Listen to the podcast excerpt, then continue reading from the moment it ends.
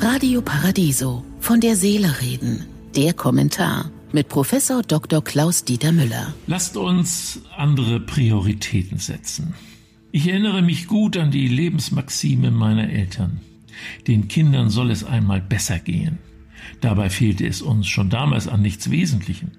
Ich kann nur hoffen, dass meine Kinder und Enkel nicht mehr wahllos aus dem Vollen schöpfen, wie es meine Generation getan hat, sondern bewusster mit unseren Ressourcen, also mit dem, was die Erde hervorbringt, und ihrer Lebenszeit umgehen. Dieses Umdenken erreicht mich erst jetzt, weil ich die Folgen des Klimawandels vor Augen habe und die Auswirkungen des ungezügelten Wachstums deutlich spüre aber auch, weil ich im Rückblick weiß, was von alledem, was ich getan und erreicht habe, wichtig und sinnvoll war.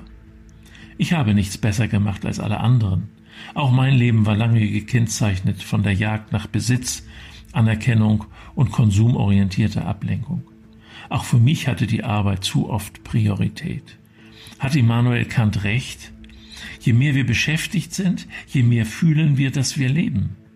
In der Muße fühlen wir nicht allein, dass uns das Leben so vorbeistreicht, sondern wir fühlen sogar eine Leblosigkeit.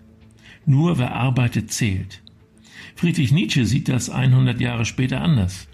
Seltsames Los der Menschen. Sie leben 70 Jahre und meinen etwas Neues und nie Dagewesenes zu sein, und doch sind sie nur eine Welle, in der die Vergangenheit der Menschen sich fortbewegt. Kümmern wir uns doch mehr um unsere Kinder und Enkel.